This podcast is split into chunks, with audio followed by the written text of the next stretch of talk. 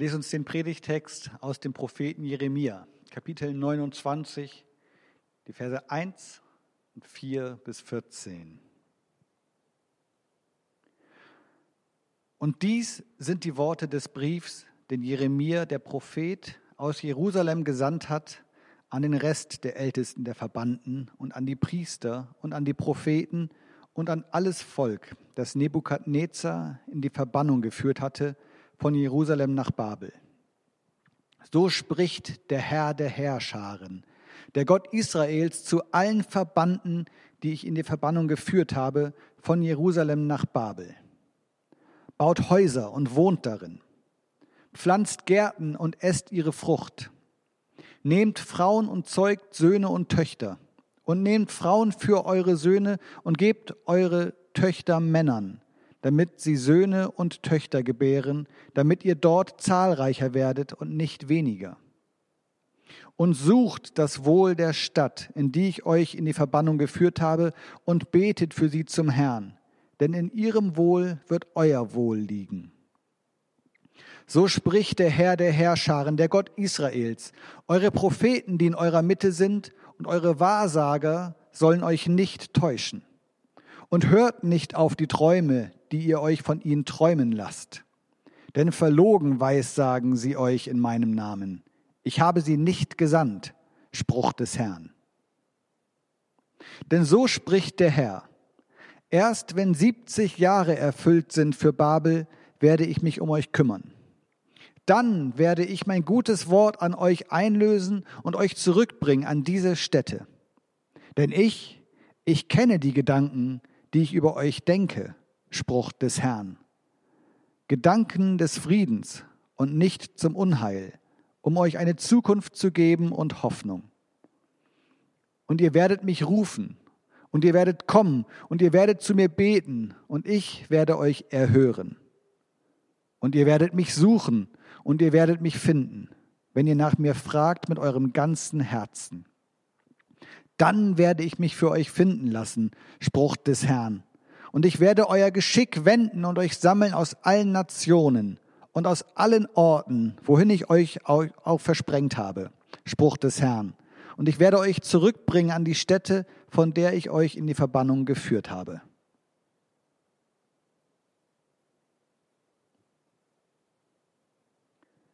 Liebe Geschwister,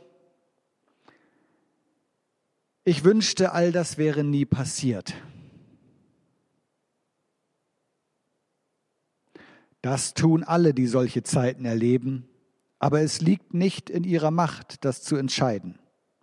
Du musst nur entscheiden, was du mit der Zeit anfangen willst, die dir gegeben ist. Vielleicht hast du diesen kurzen Dialog erkannt. Ein Dialog zwischen Frodo und Gandalf aus Der Herr der Ringe. Vielleicht hast du die Bücher gelesen oder die Filme geschaut. Du musst nur überlegen, was du mit dieser Zeit anfangen willst, die dir gegeben ist. Natürlich will man vieles von dem, was wir jetzt gerade, man muss sagen, wieder erleben, nicht erleben. Wir sind jetzt gerade an einem Punkt, an dem wir wahrscheinlich auf all das, was jetzt vor uns liegt, keine Lust mehr haben. Wir haben das schon erlebt.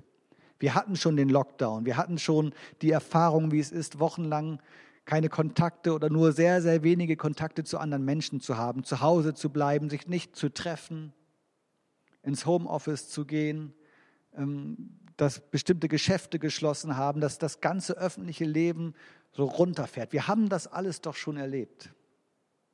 Und es gab irgendwie diese leise Hoffnung, dass wir auf einem Weg sind, dass all das nicht wiederkommen müsste. Und jetzt gerade stehen wir an dem Punkt, Stand heute, Sonntag, wissen wir, morgen wird es wieder anders. Ab morgen wird es wieder Einschränkungen geben. Ab morgen kehren wir ein bisschen zurück in den Lockdown, auch wenn es ja kein Lockdown werden wird, wie wir ihn schon erlebt haben, sondern ja mit den Erfahrungen, die man schon gemacht hat, äh, einbezogen Veränderungen geben wird aber dennoch fühlt es sich an wie ein Rückschritt. Der Hoffnungsschimmer, dass das nicht nötig sein würde, hat sich nicht erfüllt. Ganz im Gegenteil, die Unheilspropheten hatten recht, wenn man sie denn so nennen möchte. Also diejenigen, die schon vor langer Zeit gesagt haben, es wird noch mal stärker wiederkommen. Das Virus wird noch mal mehr Leute anstecken. Corona wird noch mal wieder eine größere Rolle spielen, als es das jetzt im Sommer getan hat. Im Herbst wird diese ja viel besprochene zweite Welle kommen und ja, jetzt ist sie wirklich da.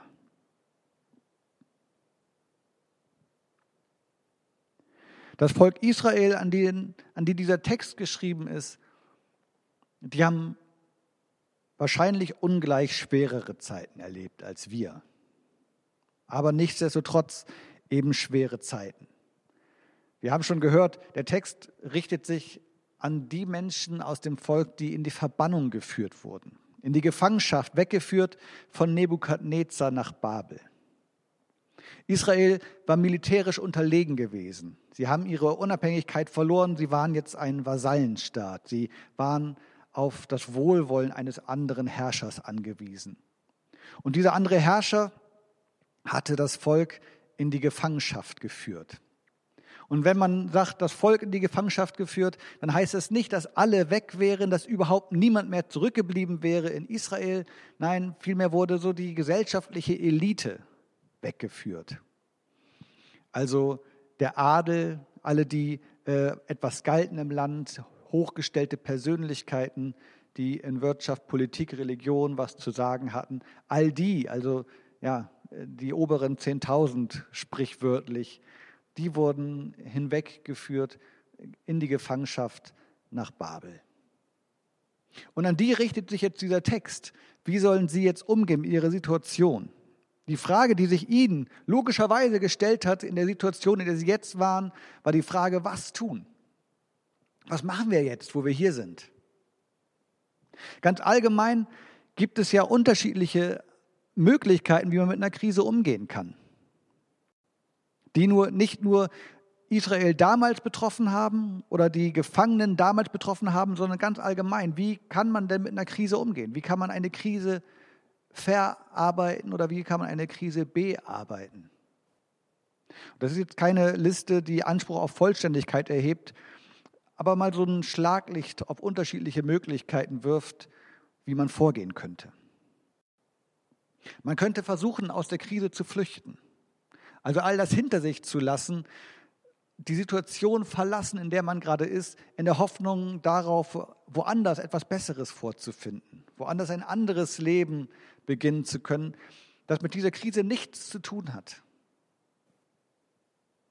Man könnte verdrängen, dass diese Krise überhaupt da ist, so tun, als gäbe es sie nicht, dass sie im Kopf keine Rolle mehr spielt, dass, dass man überall dort, wo das Leben eigentlich von der Krise bestimmt wird und eigentlich offensichtlich ist, dass man unter dem Einfluss der Krise lebt, sich selbst einredet, nein, es hat mit mir nichts zu tun. Das hier ist alles irgendwie normal. Man kann also negieren, dass man gerade eine Krise erlebt. So tun, als sei sie nicht da. Man kann ganz aktuell, äh, ganz aktiv in den Widerstand zur Krise gehen. Man kann sich gegen die Krise anstemmen, dagegen ankämpfen. Je nachdem, was das für eine Krise ist, die Ursachen bekämpfen, vielleicht die Menschen bekämpfen, die Ursache dieser Krise sind.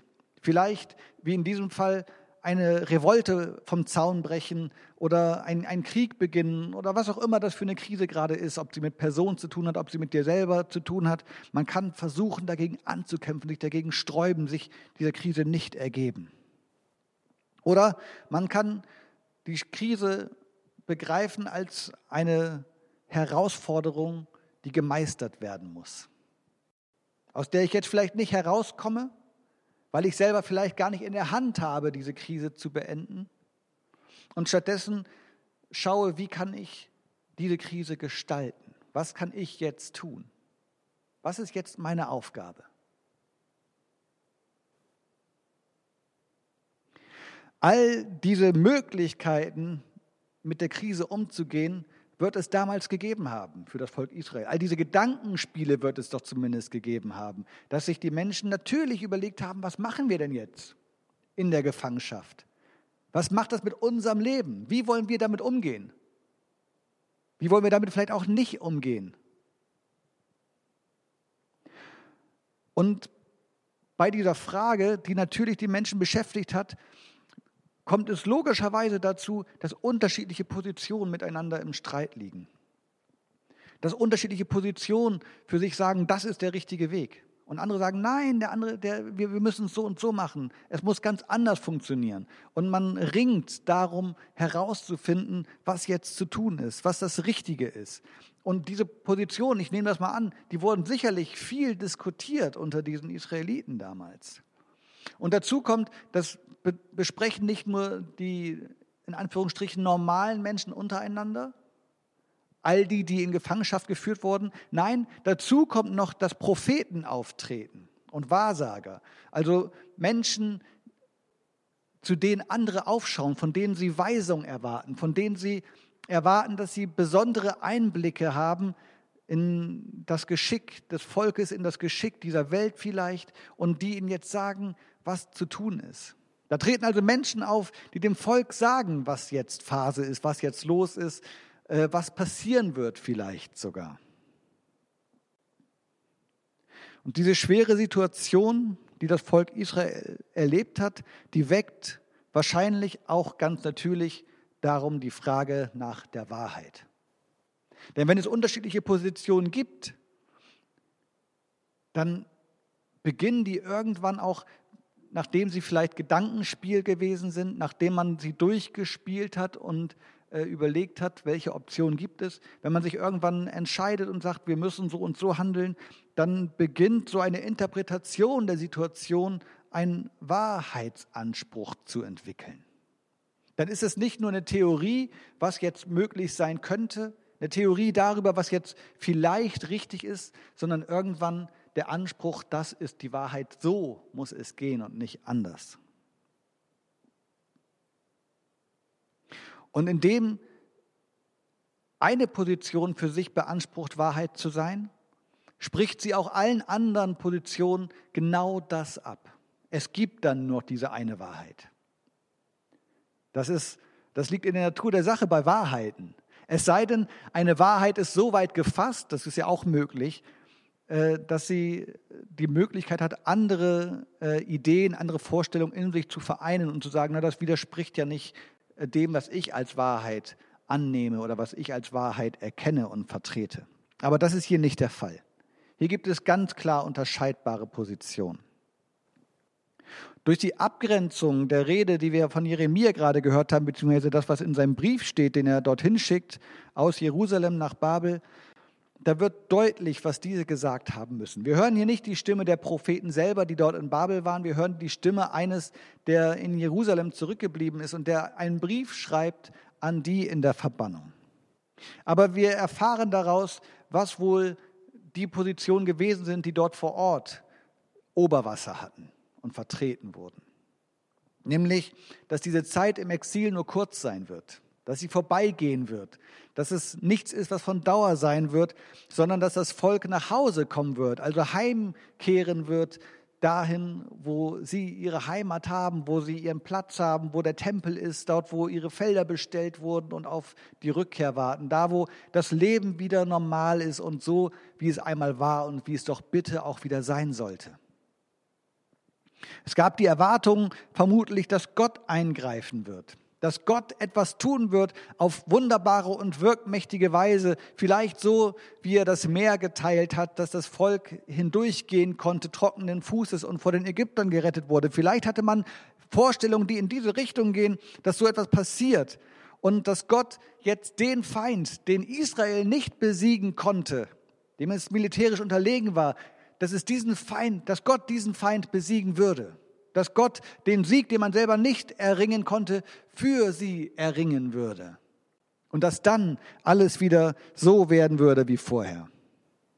Die Gegenrede Gottes, das, was Jeremia in seinem Brief schreibt an die Israeliten, das klingt aber ganz anders. Dort heißt es, richtet euch da ein, wo ihr seid. Bekommt Kinder dort, pflanzt Gärten. Stellt euch auf eine lange Zeit ein, die ihr da sein werdet, 70 Jahre. Das heißt, fasst dort Fuß.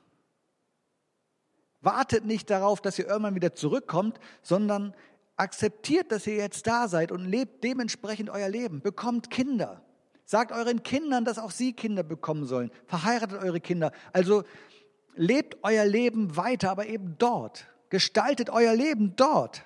Werdet heimisch. Dies wird zumindest für eine Zeit, 70 Jahre, also mindestens eine Generation von Menschen, 70 Jahre, das würde bedeuten, die, die in die Gefangenschaft geführt wurden, die würden wohl nicht wiederkommen, sondern deren Kinder erst würden wieder zurückkommen. Also stellt euch darauf ein, da zu sein für diese Zeit, dass das ja der Ersatz eurer Heimat sein wird. Und seid dabei nicht feindlich gesinnt, Trachtet nicht jedes Mal danach, wie ihr denen, die euch gefangen genommen haben, etwas auswischen könnt, eins auswischen könnt und gegen sie sein könnt. Nein, sucht das Beste für die Stadt, in der ihr seid.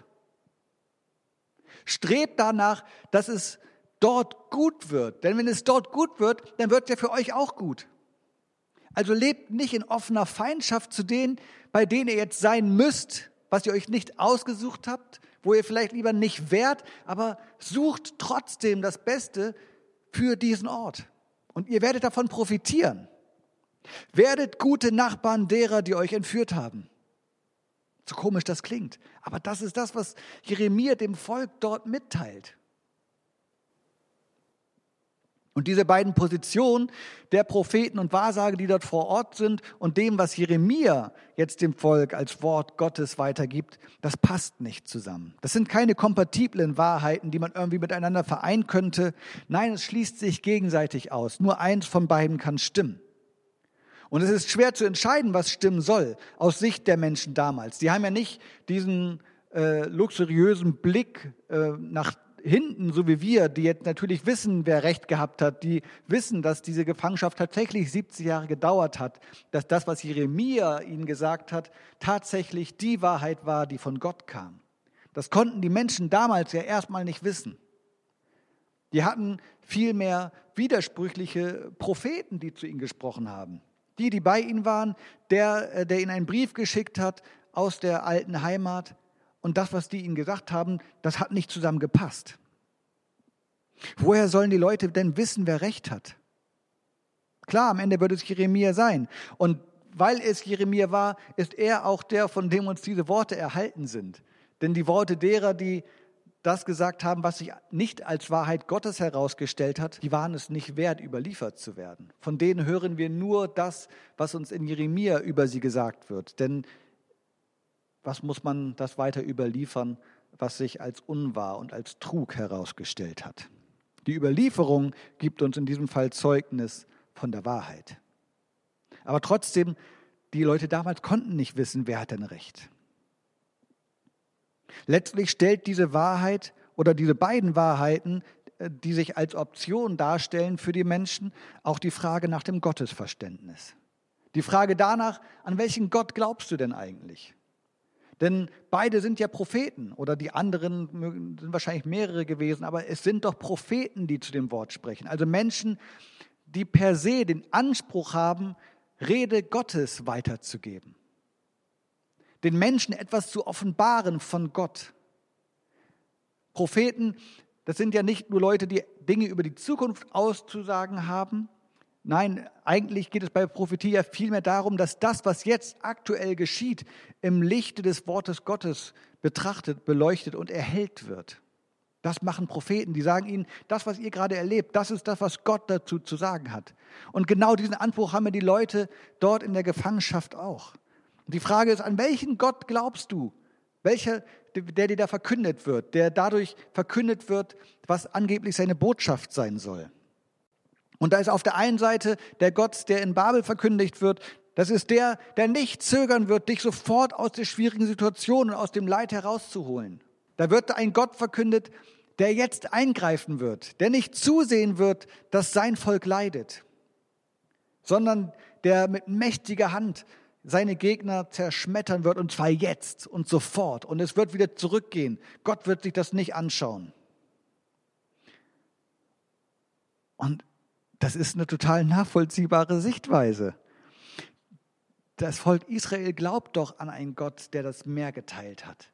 Die glauben doch an einen Gott, der sich immer wieder gezeigt hat in der Geschichte dieses Volkes, der das Volk durch die Wüste geführt hat, der immer wieder getragen und erhalten hat. Das ist doch der Gott, an den sie glauben. Warum also nicht auch jetzt? Warum nicht auch jetzt mit wunderbarer Hand ein Zeichen Gottes? Und wer würde das nicht wollen? Wer würde das nicht wollen, einen Gott zu haben, der jetzt eingreift, der sich das nicht anschaut, der sagt, so bis hierhin und nicht weiter, jetzt ist Schluss. Und zwar ziemlich schnell. Der Gott, den Jeremia dem Volk verkündet, ist aber ein anderer. Der stellt sich ganz anders dar. Würde man dem Trugbild folgen, das, was sich als Trugbild herausgestellt hat, würde man diesem Trugbild von Gott folgen, würde man früher oder später maßlose Enttäuschungen erleben. Wenn man glaubt, dass Gott nicht zulässt, dass die Welt manchmal unerträglich schlecht ist, dann muss man verzweifeln. Wenn man glaubt, dass Gott niemand ist, der uns diese Zeiten erleben lässt und wir müssen da durch und wir müssen sie durchstehen.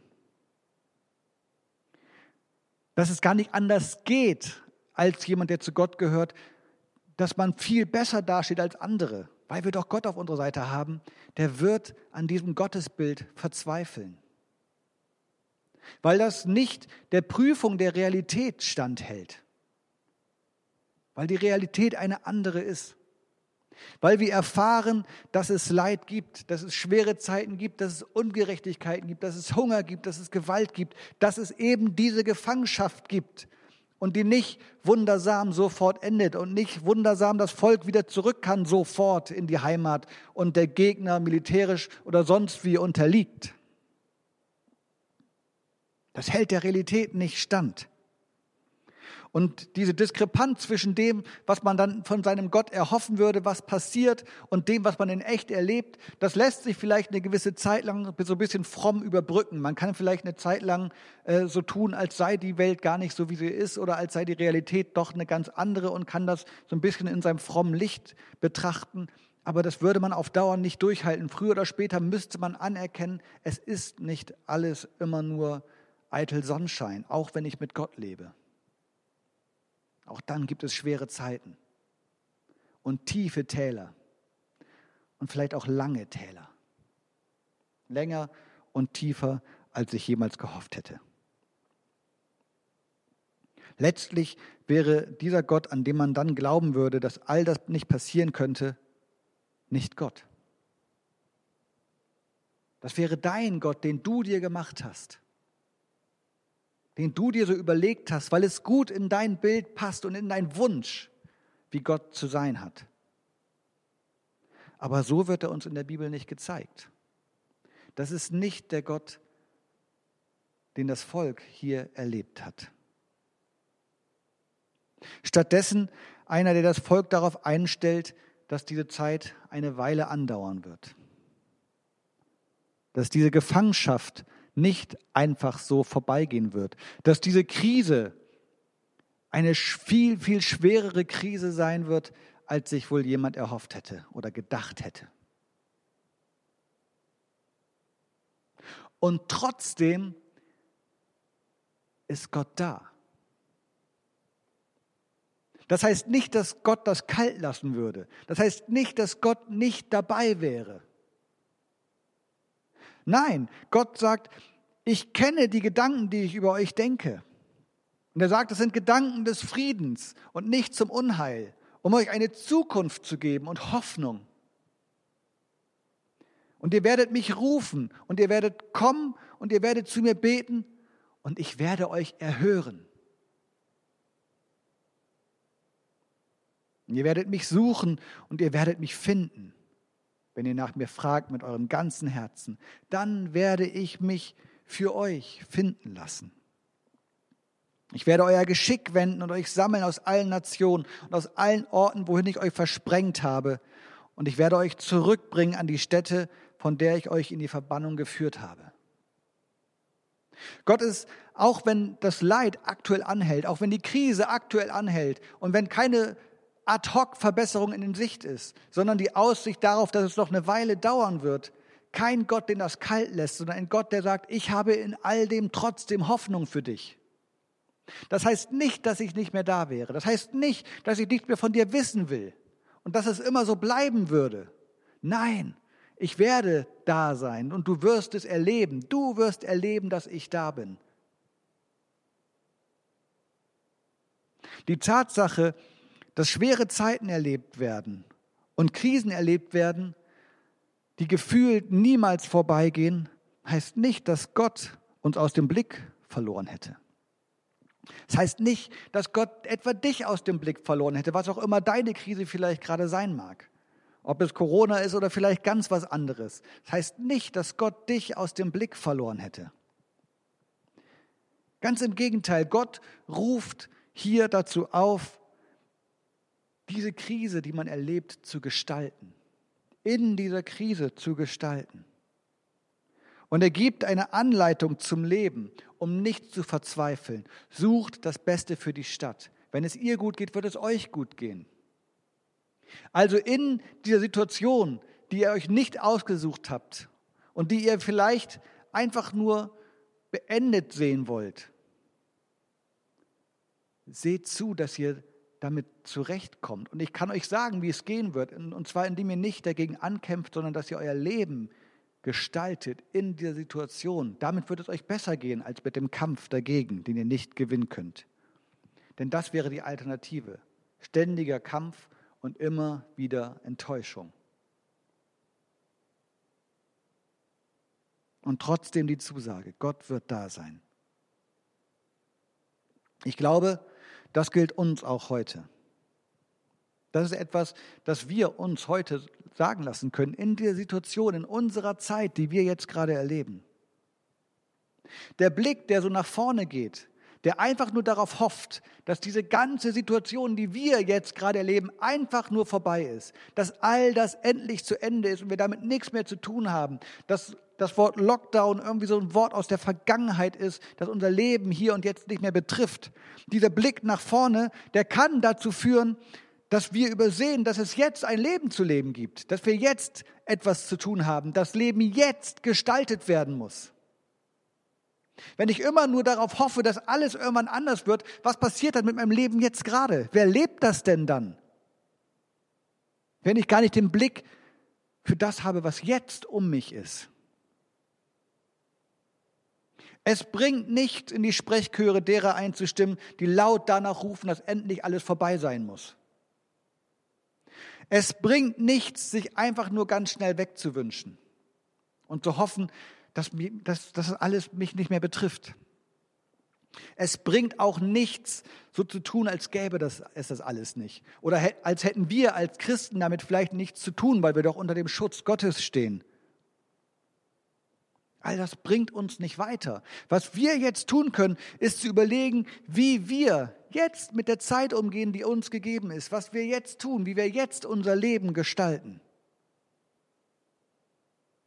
Und wir dürfen das gestalten, wir sollen das gestalten sogar. Wir dürfen das tun im Vertrauen auf unseren Gott, der Gedanken des Friedens auch über uns hat. Nicht zum Unheil, sondern um uns eine Zukunft zu geben und um uns Hoffnung zu geben. Das können wir jetzt gestalten. Diese Hoffnung können wir jetzt leben. Auf diese Hoffnung dürfen wir hoffen und wir können Menschen von dieser Hoffnung sogar weitersagen. Wir können Menschen diese Hoffnung vorleben, dass sie etwas Hoffnung erleben, da wo vielleicht jetzt keine ist. Und dann wäre selbst diese Zeit gut genutzt. Amen.